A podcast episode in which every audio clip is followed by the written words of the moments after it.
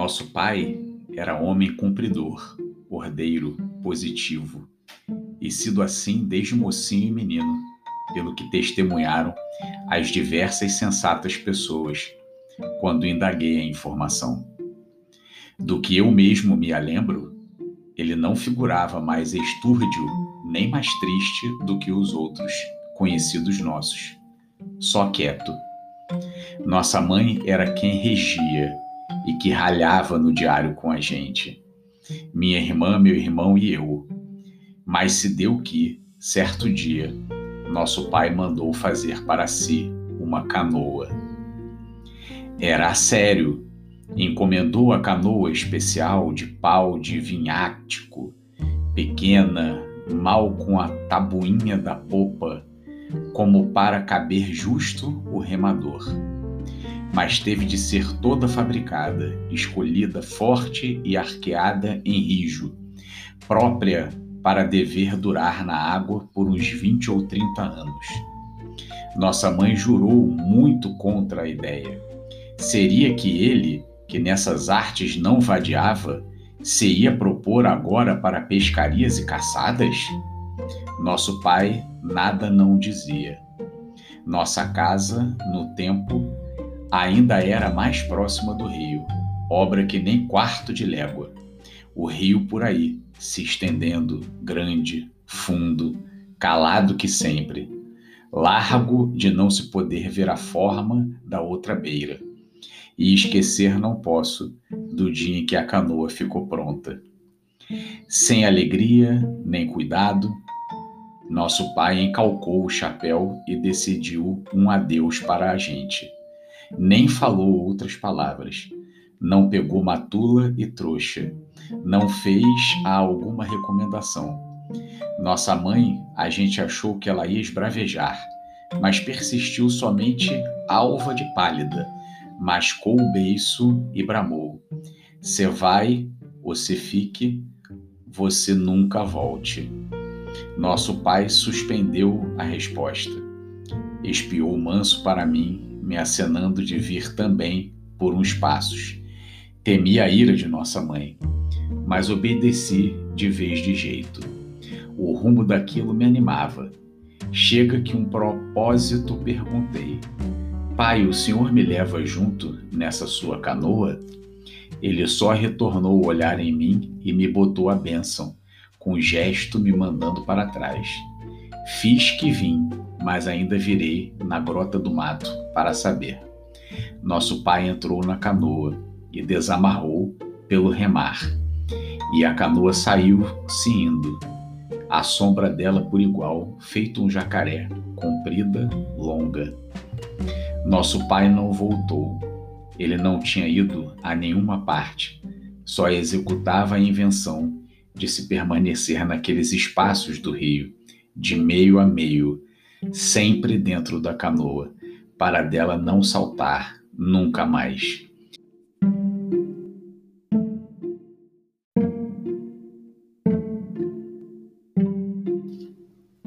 Esse é o podcast Bueno Bar Educar com Conexão.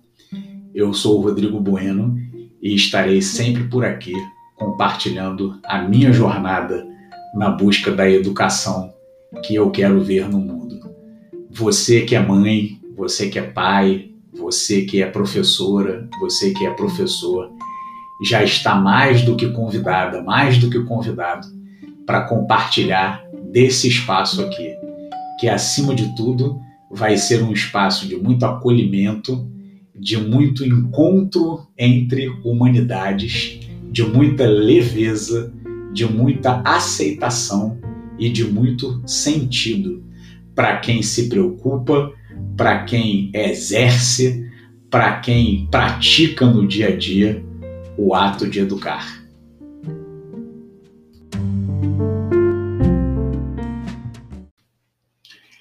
Olá, sejam muito bem-vindas, sejam muito bem-vindos ao Bueno Bar, nosso podcast que visa trazer um pouco da educação de uma outra perspectiva, com um olhar mais humano, mais honesto com o nosso próprio processo.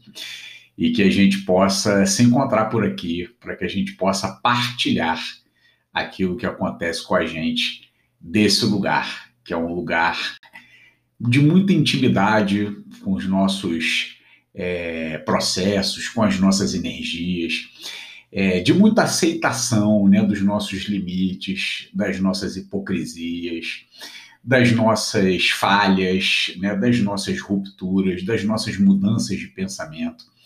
É para isso que a gente está aqui.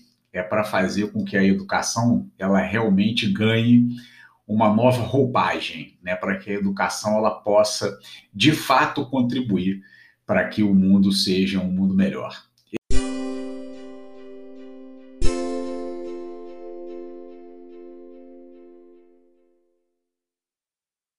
Esse é o episódio piloto, e nesse episódio piloto eu quis trazer coisas que são realmente muito íntimas né, para mim. E comecei o nosso episódio com o conto A Terceira Margem do Rio, do Guimarães Rosa. E eu já queria trazer para vocês o quanto que esse conto ele, ele tem um sentido assim bem estarrecedor para mim. Desde que eu escutei esse conto pela primeira vez, que foi numa leitura de um professor. Se eu não me engano, eu estava lá na, na, minha sétima série, enfim, minha, no meu sétimo ano, e começando a conhecer né, os escritores e a me interessar né, pela literatura, que até hoje é um, é um baita né, interesse, é um baita é, portal né, para que eu possa pensar a vida. E aí esse professor trouxe né, o Guimarães Rosa é de um lugar assim de muita reverência e ao mesmo tempo de muito mistério, né? E eu me lembro que eu escutei a história desse pai que pulava né, nessa canoa, que resolvia fazer uma morada nessa canoa e que largava tudo, literalmente, largava a casa, largava a vida, largava a família, largava absolutamente tudo e ia morar na canoa, ia morar no Rio. E lá ele ficava e, e não voltava nunca mais. E eu fiquei muito intrigado com aquilo, num misto de espanto e ao mesmo tempo de atração. Confesso aqui, eu, eu fiquei muito atraído né, pela história desse, desse pai, desse homem que resolve ir morar na canoa. E só mais tarde eu prestei atenção no título né, do conto, que é justamente a terceira margem do rio. E durante muitos e muitos anos eu fiquei pensando qual seria essa terceira margem do rio.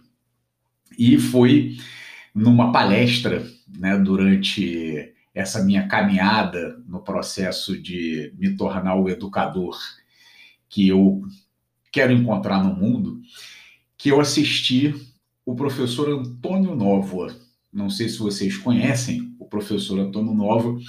Ele é um professor português. Para mim, hoje, o maior formador de professores que, que a gente tem a oportunidade de acompanhar no mundo.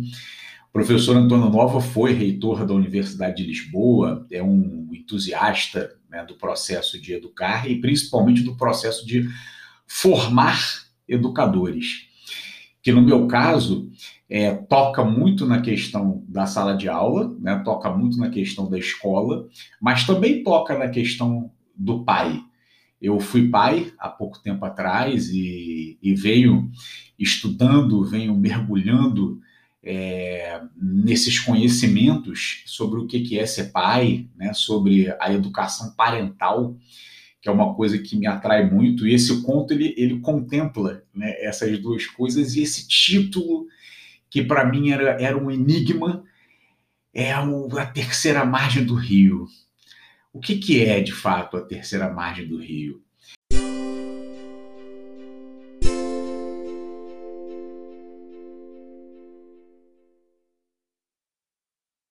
E aí o professor Antônio Nova, ele, com a sua grande sabedoria, falando sobre a pedagogia, o sentido da pedagogia, o que, que é a pedagogia na prática. e ele falava de uma coisa que a gente vai falar um pouco mais à frente né, no episódio, de que todos os dilemas no campo da educação são falsos dilemas. Que todos os dilemas apontam para as margens. E as margens, elas são as posições radicais, né? As margens são as posições onde a gente procura a segurança, onde a gente procura o pertencimento, mas a gente perde a fluidez, a gente perde a possibilidade da adaptação, a gente perde a criatividade, a gente fica lá naqueles papéis que a vida deu para gente ou que a gente mesmo se impôs e a gente perde a possibilidade de criar a própria existência ou criar o próprio ato educacional. E aí o professor Antônio Nova, numa forma muito brilhante, ele traz assim, olha, qualquer resposta que você procure na educação, qualquer resposta que você procure na pedagogia, não está em um dos polos, não está em uma das margens, está no próprio rio. E foi aí que eu tive o, o, o insight de entender que a terceira margem do rio é o próprio rio. A terceira margem do rio é o fluxo. A terceira margem do rio é um encontro entre as margens, é um encontro entre os polos, é a tensão entre eles, que é, na verdade, o nosso próprio lugar dentro desse rio. E aí, eu queria trazer para vocês que o nome, né, Bueno Bar, ele foi inspirado no meu próprio processo de é, educar, de me educar, de me conhecer eu enveredei por um processo de autoconhecimento muito profundo e sei que ele vai durar pela minha vida toda.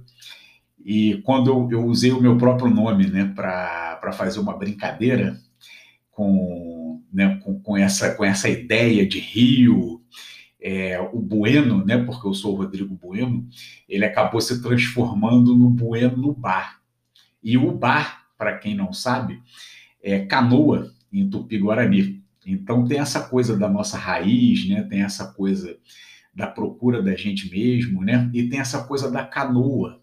E a canoa, ela ajuda a gente a estar no rio de uma forma que seja interessante, de uma forma que seja criativa, de uma forma que seja segura e de uma forma que traga para o rio o que é a gente na verdade, de verdade.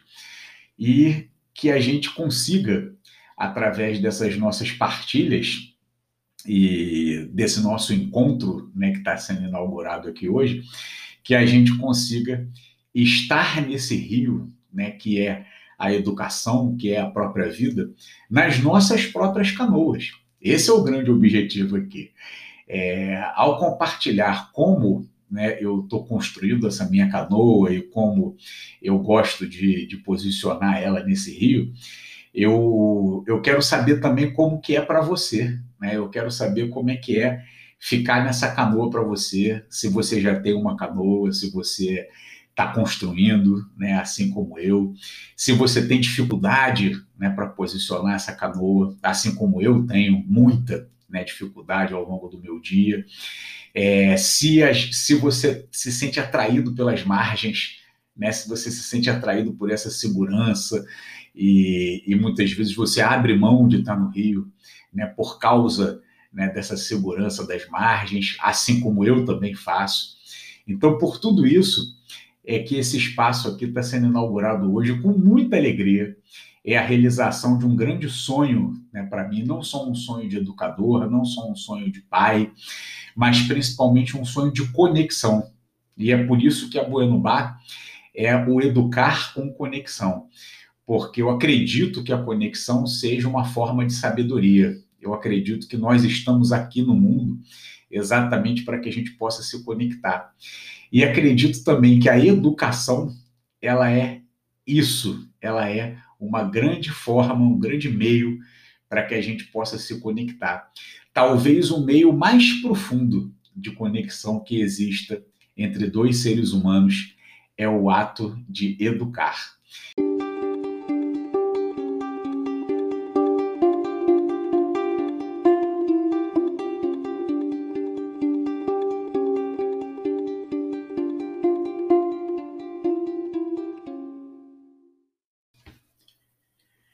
Primeira partilha que eu quero fazer é sobre educar ser um ato de coragem.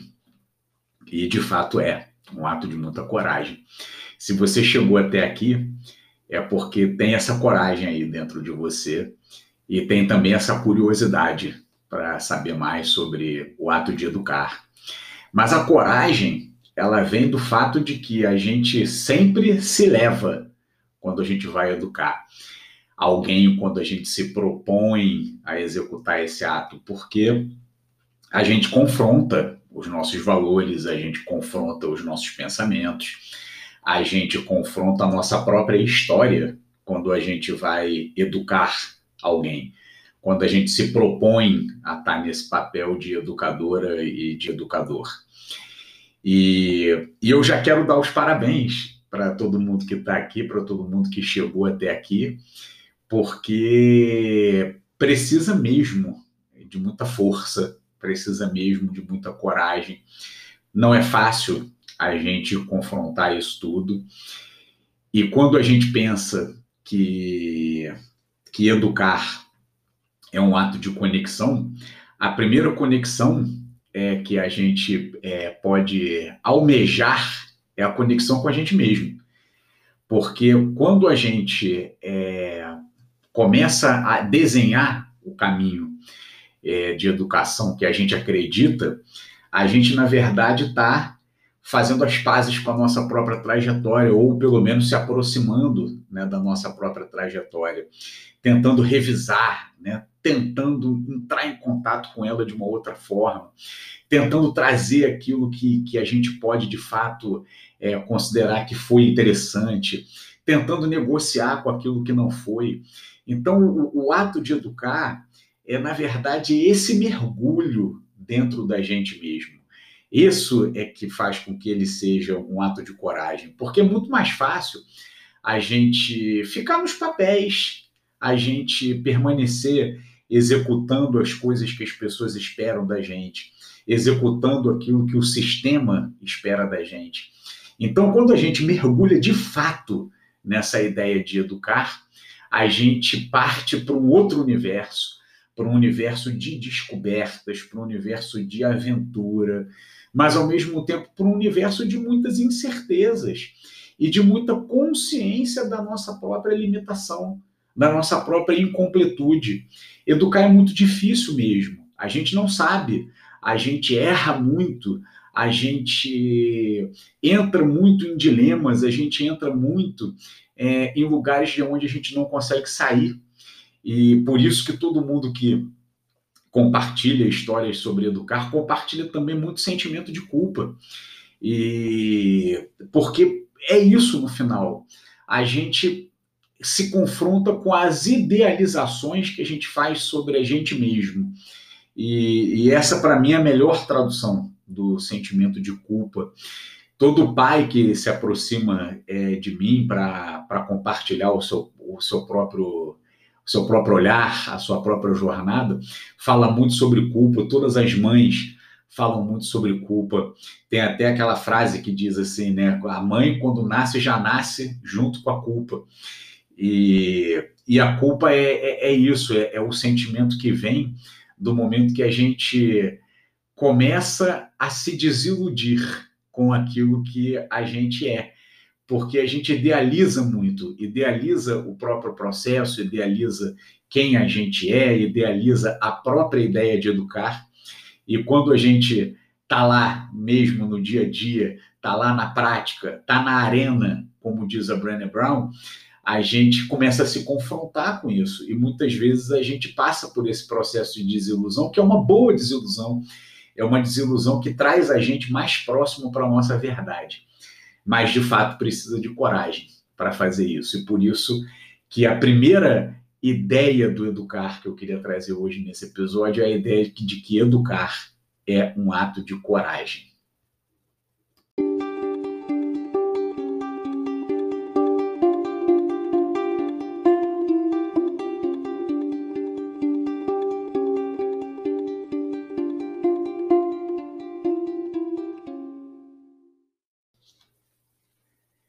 Estava me lembrando de uma live que eu fiz outro dia, e uma professora muito querida, era uma live entre professores, e uma professora muito querida disse assim: Você não é a régua do mundo.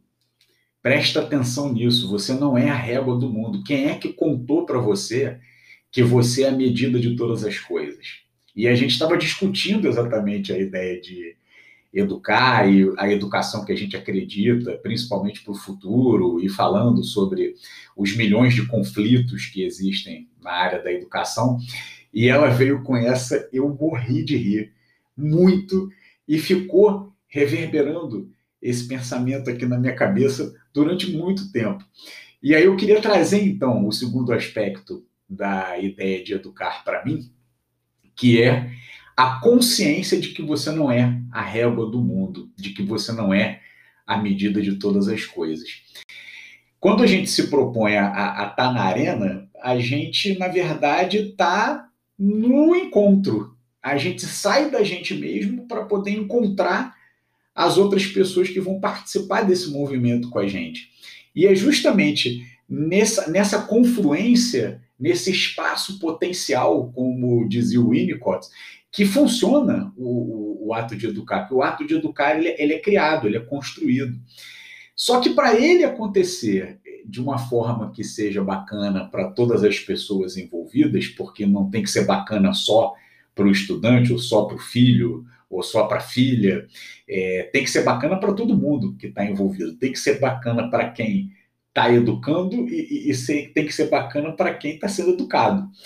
Então é essa ideia de que a gente tem que abrir mão de ser a régua do mundo. A gente tem que abrir mão de ser a medida de todas as coisas. E quando eu escutei isso, além de ser muito engraçado, além de eu, de eu, achar muito impactante a frase, eu fiquei pensando sobre o quanto que a gente projeta da gente mesmo, do nosso próprio caminhar, da nossa própria jornada, quando a gente está educando outras pessoas a gente quase sempre reproduz aquilo que aconteceu com a gente. Muitas vezes a gente se preocupa em reproduzir aquilo que foi bom, que a gente considerou bacana, e a gente também acaba reproduzindo, às vezes, mesmo sem querer, aquilo que a gente considera que não foi legal, aquilo que a gente considera que tenha sido um trauma. Então, eu, eu sempre fico imaginando esse jogo entre as nossas feridas emocionais, e eu quero falar um pouquinho sobre isso, porque isso é bem importante quando a gente vai pensar no dia a dia da educação, e as nossas memórias afetivas.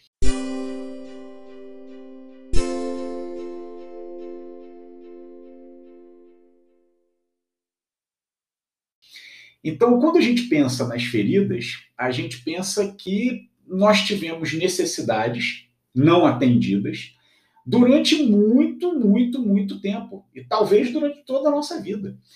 É, há muito pouco tempo atrás, coisa, se a gente for imaginar aí, 30 anos no máximo, 40 anos no máximo, a gente não considerava que a criança ela era um ser humano completo. A gente considerava a criança um mini adulto. A gente considerava a criança um, um, uma coisa bruta que a gente precisava lapidar, é, como eu ouvi muitas vezes, que a criança ela, ela, ela é uma coisa incompleta, né? que a criança é um ser limitado.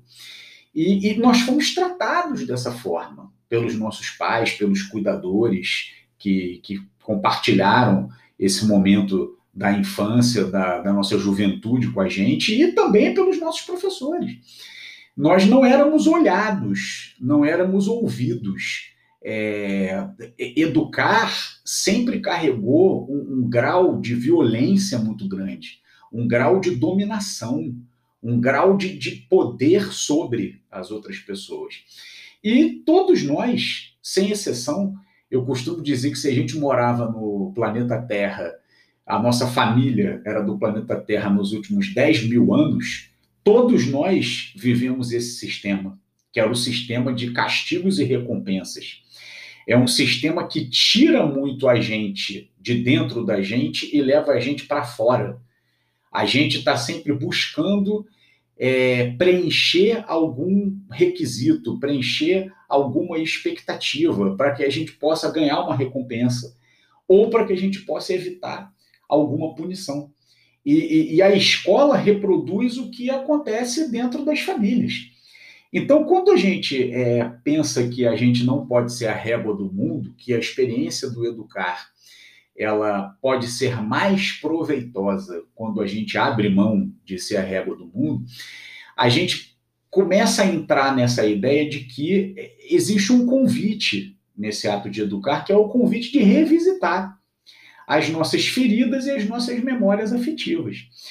Feridas são aquelas cascas acumuladas, aquelas, é, aqueles traumas, aquelas ausências, aquelas negligências que ficaram ali gravadas praticamente na nossa energia e que a gente reage a elas do jeito que a gente sabe, do jeito que a gente entende, é, como gatilhos mesmo, né? São aqueles comportamentos que às vezes a gente não sabe de onde vem, são aquelas reações automáticas que às vezes a gente tem e que muitos pais, muitas mães, muitos professores percebem que isso acontece, mas não sabem como lidar com isso, porque não tem muita consciência desse processo.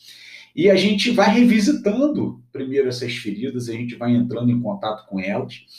É... Não é fácil, é uma coisa bem dolorosa, é uma coisa bem difícil, é uma coisa bem problemática, muitas vezes, que a gente não consegue fazer sozinho, a gente precisa de apoio para fazer. E, e, esse é um dos sentidos né, da nossa conversa. E essas feridas, elas acabam marcando o nosso, o nosso educador ou a nossa educadora, o, o nosso pai ou a nossa mãe, porque estão ali, o tempo inteiro com a gente.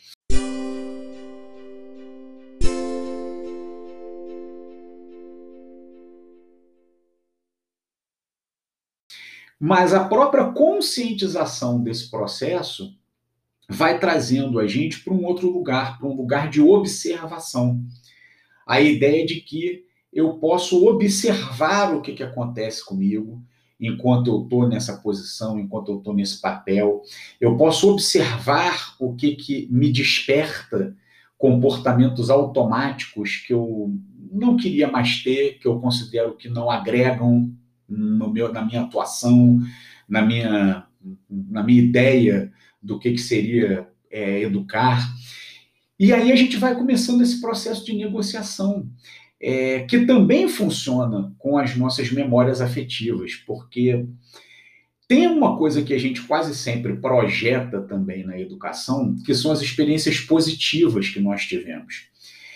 Só que tem um problema nessa situação, que é justamente a gente projetar aquilo que deu certo para gente, o que a gente acha que deu certo para gente.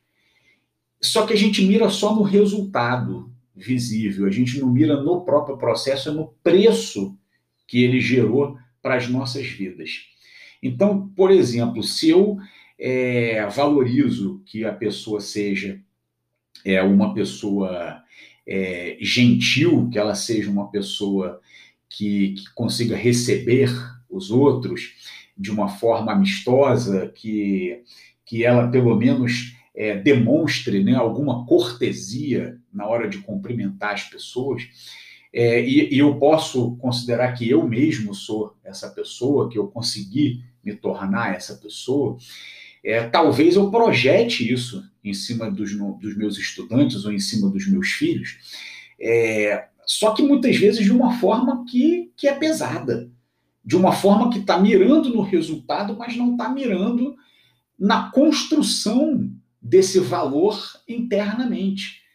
E aí vem aquela coisa de cumprimento o outro, é, olha aí, você está sendo mal educado e, e, e, não pode fazer isso, você você está errado né, quando você faz isso. E, e, a pessoa começa a entrar no sistema de castigos e recompensa de, de, recompensas da mesma forma que entrou na, na ferida, se a gente for parar para pensar. Porque é, é um pouco o sentimento é, da culpa é um pouco o sentimento de que você é, é insuficiente, que você é, é, é inadequado que vai te mover na direção daquilo que você está é, buscando, né? daquilo que você precisa preencher para ser aceito, para ser amado. E isso tem um preço, né? porque isso vai gerando dentro da gente é, essa relação que não é uma relação muito bacana com a pessoa que está trazendo isso para a gente.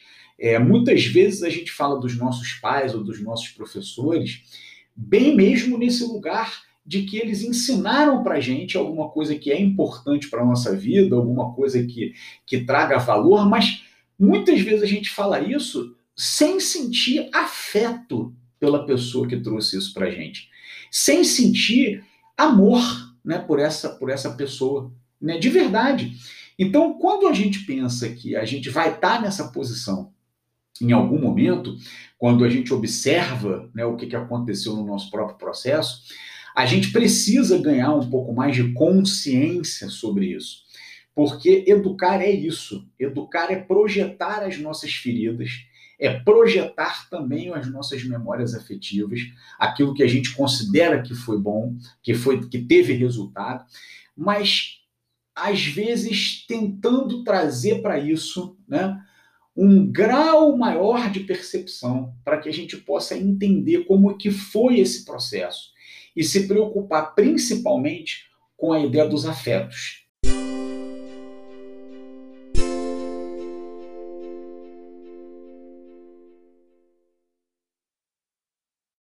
Quando a gente tem consciência sobre a gente e a gente consegue separar o nosso processo do processo da outra pessoa, a gente começa também a abrir espaço dentro da gente para a gente receber essa outra pessoa, sem que ela seja a nossa própria projeção. Eu acho que isso é que é o mais bacana da reflexão que a gente está fazendo aqui.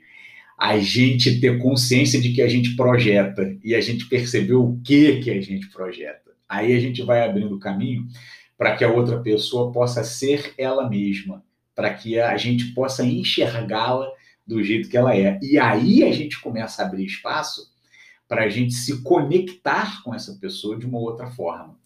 Não tanto pelos resultados que a gente busca, mas principalmente sobre como está sendo o processo para essa pessoa, como essa pessoa está participando do processo, como ela está se relacionando com o processo, como ela está curtindo ou não curtindo o processo. E aí a gente pensa numa frase que, que eu acho muito bacana, que eu aprendi de, de amigas assim muito especiais para mim, é, educadoras e, e, professoras né, que se dedicam é, muito a, a, esse ato de educar com muito amor, né, com muito afeto, que é aquela frase do conectar primeiro e resolver depois. Eu acho isso brilhante, acho que isso resume bem a ideia. Só que para conectar, a gente tem que enxergar o outro. E muitas vezes a gente tem que abrir espaço entre essas camadas todas que foram construídas dentro da gente, de feridas, de memórias afetivas, de, né, de coisas que não foram é, bacanas, de coisas que foram bacanas, para que a gente possa entender o que é nosso e o que é do outro. E a gente conseguir participar do ato de educar com o outro como uma experiência uma experiência para a gente, uma experiência também para o outro. E aí eu acho que a gente consegue trazer muito mais sentido para isso que a gente faz, enquanto a gente está se propondo a estar tá nessa aventura, né, que é a aventura de educar.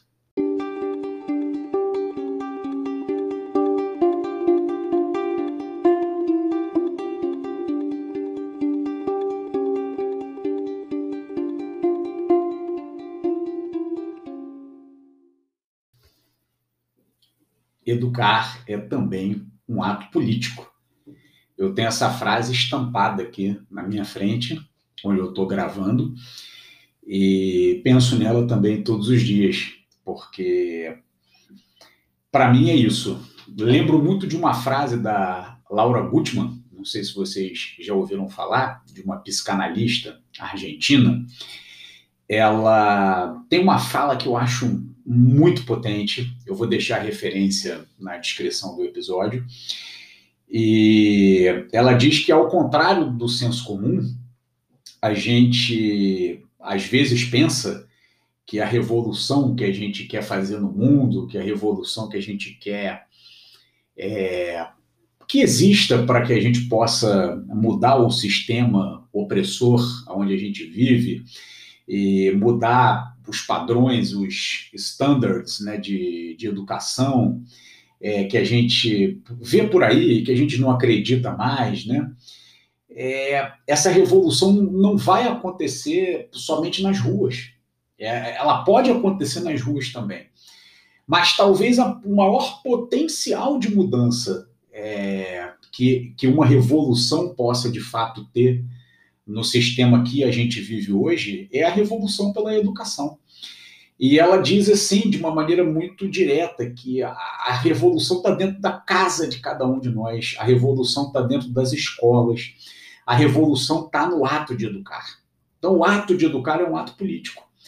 É, quem realmente se dedica, quem encara, quem entende é, é a coisa é, através de toda a sua complexidade, é, realmente está no meio de, de, um processo de mudança, está no meio de, de, um processo de revolução. E acredita muito que o mundo pode ser diferente, que as coisas podem ser diferentes, que a gente possa, de fato, viver um processo de mudança na direção de um mundo melhor. Eu costumo sempre dizer isso, que educar é, é uma preocupação com o futuro a gente seleciona aquilo que a gente quer preservar, aquilo que a gente já pode esquecer, aquilo que a gente quer manter, aquilo que a gente precisa mudar. E, e isso é uma, uma preocupação com o futuro, é, é, é, é uma posição né, diante das coisas. E muito se discute sobre o, o, o que, que o ato de educar ele pode gerar né, para as pessoas. E quando eu penso que a gente é, deseja né, no mundo.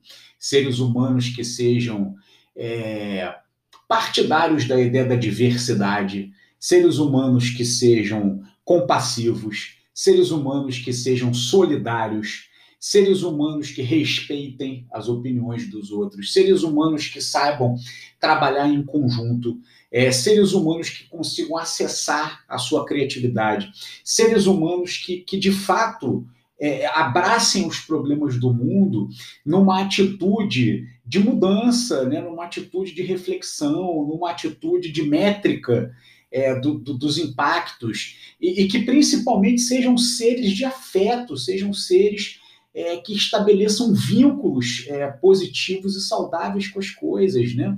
Então, para que isso tudo seja verdade, para que esse desejo nosso ele se concretize, a gente precisa olhar para aquilo que a gente está fazendo hoje no processo da educação.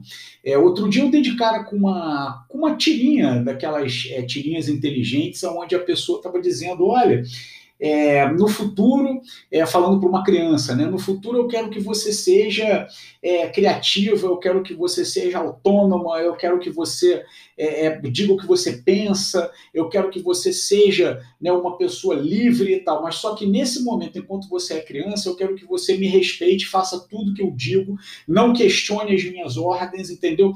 E aí, cara, caímos numa, numa contradição, né? Quando a gente percebe que, que realmente é o que de fato a gente está fazendo hoje em dia.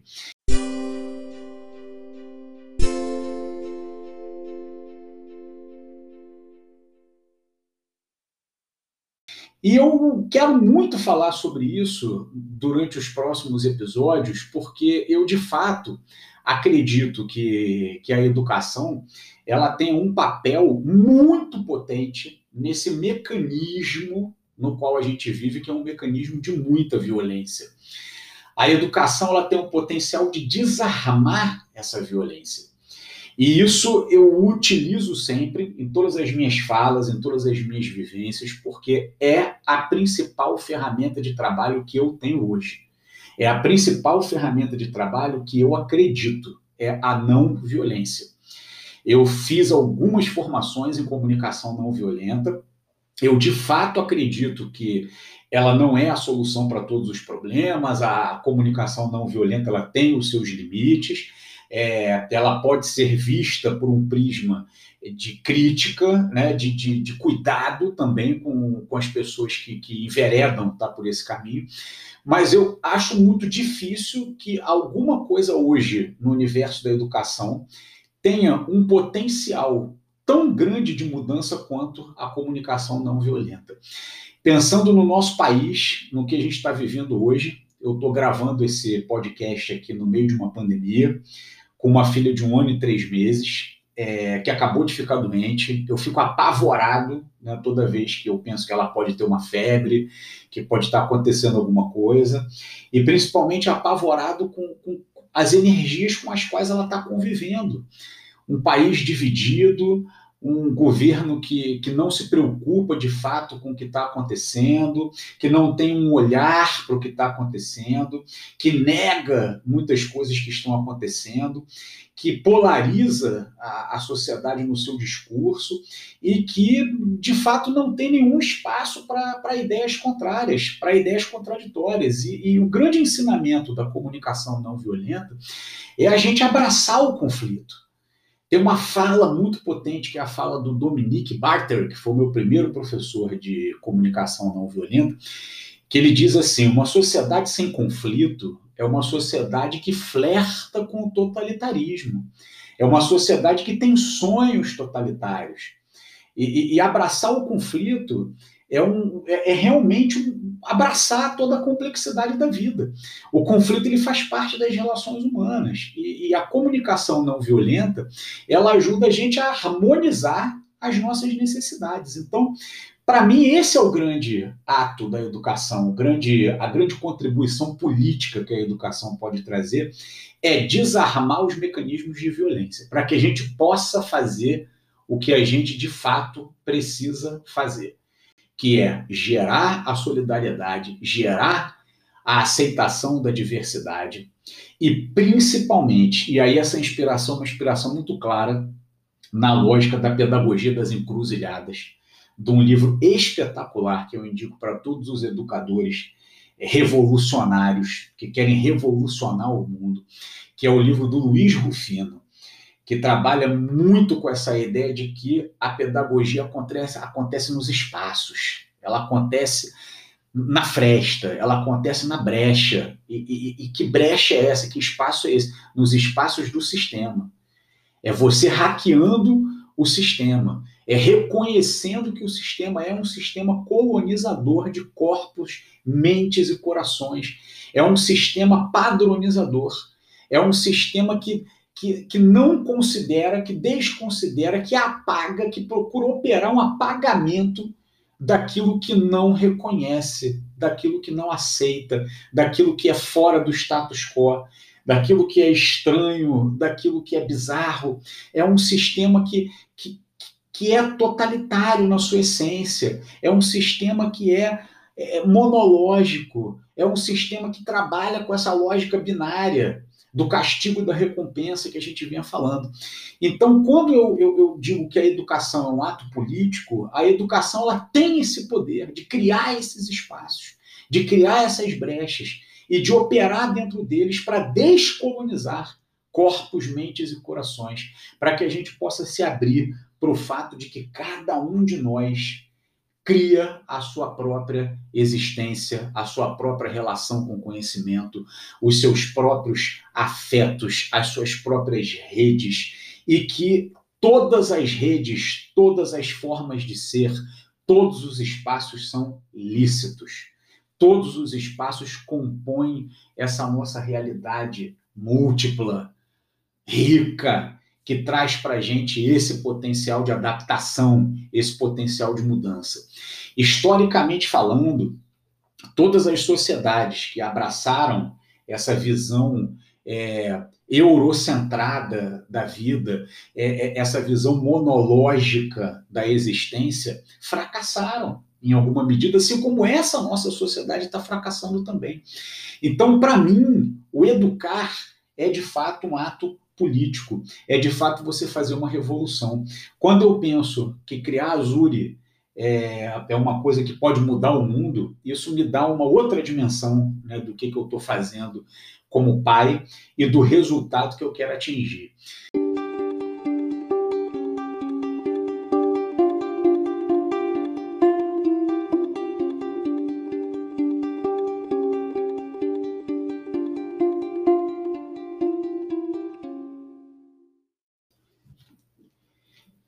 E aí, para a gente fechar esse nosso episódio, é, vou recuperar o Antônio Nova, professor, com o qual eu comecei e que nos presenteou com essa ideia de que educar é um ato complexo.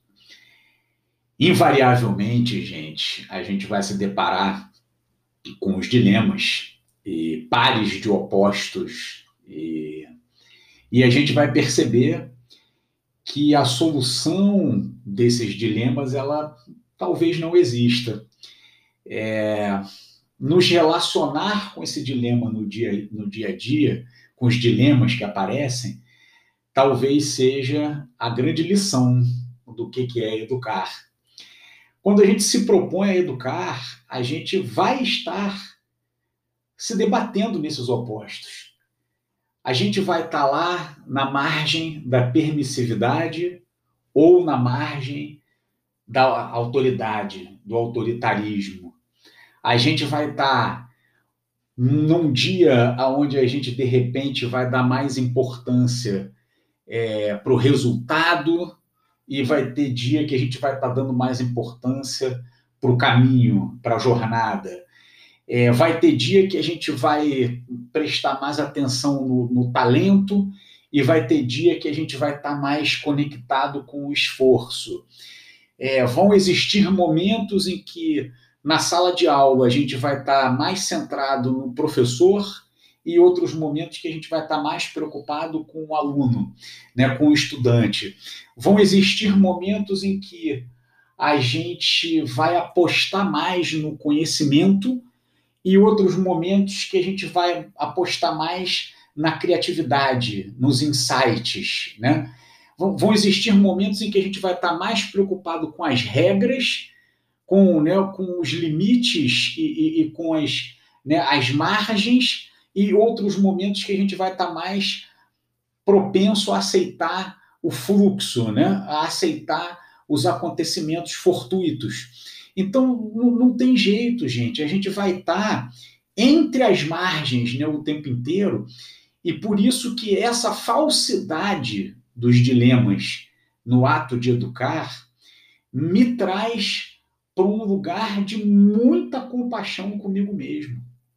E talvez seja esse o, né, o, o, o, processo que eu gostaria mais de compartilhar aqui com vocês. Educar é um ato de compaixão com a gente mesmo. É tão complexo, gente, é tão difícil, que a gente precisa trabalhar a autoaceitação, o auto-perdão no ato de educar. Porque a gente vai errar.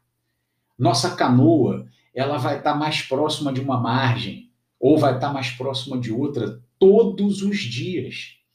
Todos os dias nós vamos ter momentos de negligência e momentos de autoritarismo. Todos os dias nós vamos ter dúvidas. Todos os dias nós vamos operar na incerteza. E se a gente tiver espaço interno para a gente aceitar isso, para a gente acolher isso e para a gente perceber que não existe um lugar de chegada que seja moralmente perfeito, que seja afetivamente perfeito, que seja cognitivamente perfeito. Eu acho que a gente abre espaço para o elemento humano no processo da educação. Essa é a minha principal busca, que a educação ela aconteça entre seres humanos, entre pessoas que podem se trazer para este ato, para essa relação de uma forma tranquila, de uma forma relaxada. O Winnicott, que é um autor que eu estou assim muito próximo, principalmente por causa da educação da Zuri, mas é um autor que está me tocando profundamente quando ele fala desse espaço potencial que existe entre aquilo que eu observo objetivamente e aquilo que eu crio subjetivamente dentro de mim, esse espaço entre o pai e o filho, entre a mãe e o filho, entre o professor e o estudante, esse espaço potencial, ele só consegue ser preenchido com criatividade, ele só consegue ser uma arte a arte de criar quando as pessoas que estão participando dele estão relaxadas, estão conscientes dos seus limites, das suas incompletudes. E por isso que o ato de educar é um ato que faz a gente refletir tanto, né? Ele é tão complexo que ele traz para a gente essa riqueza da própria existência. E aí o Antônio Novo, o professor Antônio Novo, quando ele diz que o educar é o rio e que a terceira margem é o próprio rio, eu eu fico pensando o quanto que eu quero estar nesse rio, o quanto que faz sentido para mim estar nesse rio e o quanto que compartilhar esse meu processo com vocês é, me traz um senso de contribuição, um senso de, de encontro, um senso de conexão.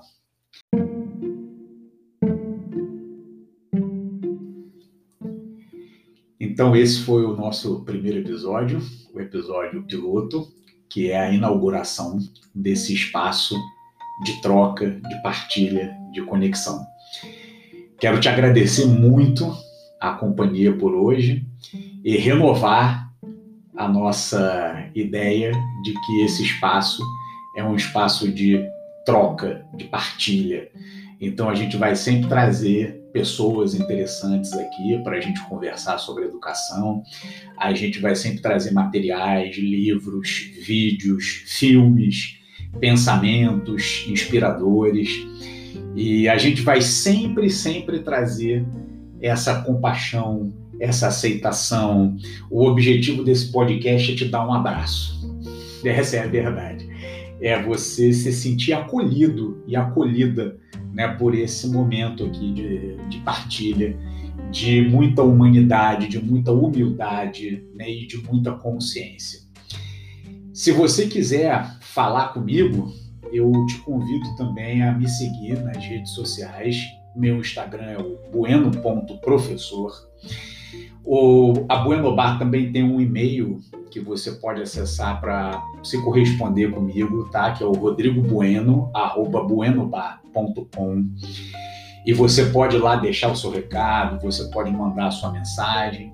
Em breve, a gente vai estar lançando uma campanha de financiamento coletivo, porque como acontece com esse tipo de mídia, né, que é o podcast, a gente está fazendo aqui também sem nenhum apoio, tá? sem nenhum suporte, é, tentando aqui na medida do possível, dentro de uma pandemia, né? criando uma filha pequena, abrir um espaço para que a gente possa fazer essa partilha, né? que é tão importante para a gente. Então eu te convido também a ficar ligado porque a gente vai fazer uma campanha de financiamento coletivo, a gente vai lançar brevemente e a gente precisa também criar uma tribo, que eu acho que é o ponto mais importante dessa revolução que a gente estava falando. E essa tribo vai funcionar principalmente no Telegram. Nós vamos criar um canal no Telegram para que a gente possa ficar em contato e constantemente debatendo e trocando essa riqueza, né, essa complexidade, essa é, coisa tão importante né, que a gente tem nas nossas vidas que é o ato de educar. Então, te agradeço demais pela companhia até aqui e te vejo no próximo episódio. Beijo grande para todo mundo.